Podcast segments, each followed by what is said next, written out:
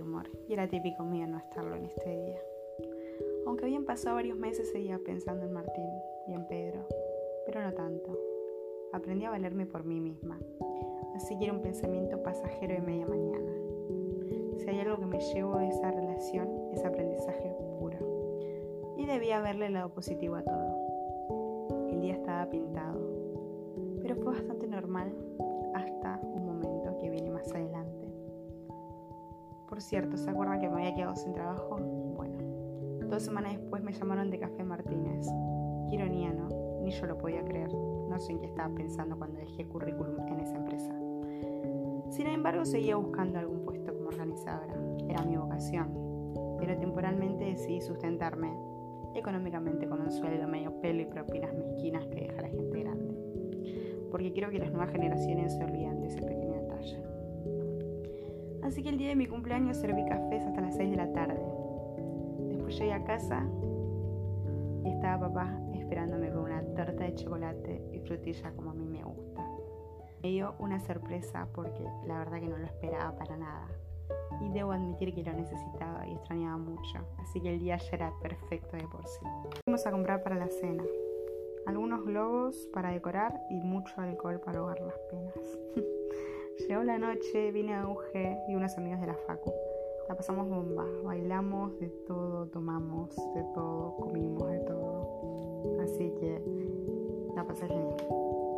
El día se terminaba, pero estaba feliz. No podía no estar rodeada de la gente que me quiere.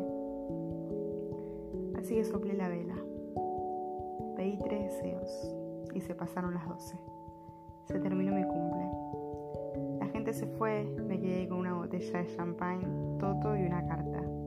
Una carta de Pedro deseándome feliz cumpleaños, junto a un ramo de flores que tiré junto con la carta luego de leer sus disculpas por octava vez consecutiva.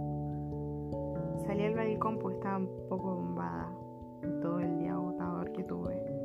Prendí un pucho, cerré los ojos y mientras sentía el viento fresco correr por todo mi cuerpo, escucho el timbre. Me quedé un poco anodada porque no esperaba la visita de nadie. Revisé mi celular previamente por las dudas, pero no tenía ni un mensaje.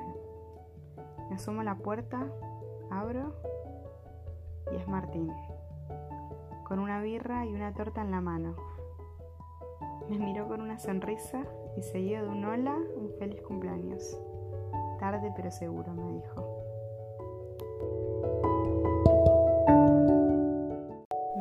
Completamente muda. Fue una sorpresa que no esperaba para nada del mundo.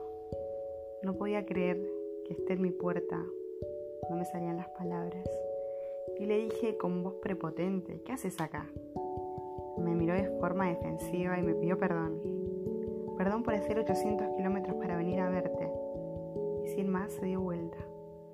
Y obviamente no pude controlar mis impulsos. Corrí hacia él, me le puse enfrente y lo besé. Y ahí me di cuenta que era el beso que más deseaba en tanto tiempo. Entramos rápido a la casa, dejó la torta y la birra en la mesa. Y siguió besándome. Nos tumbamos en la cama y puedo asegurar que fue el mejor cumpleaños de mi vida. La noche fue mágica, pero como todo lo lindo se termina, se hizo de día, me despertó con el desayuno en la cama y no puedo explicar lo perfecto que fue todo.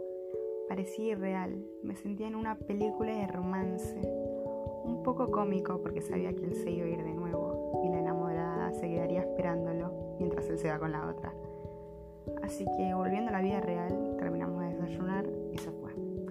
Para mi suerte se quedaron unos días en Buenos Aires y en la de Eugenia. A la que llamé ni bien se fue Martín de mi casa y enojada le reproché porque no me había dicho nada que él venía. Y me contó que claramente era todo un plan de sorpresa, que por cierto le salió muy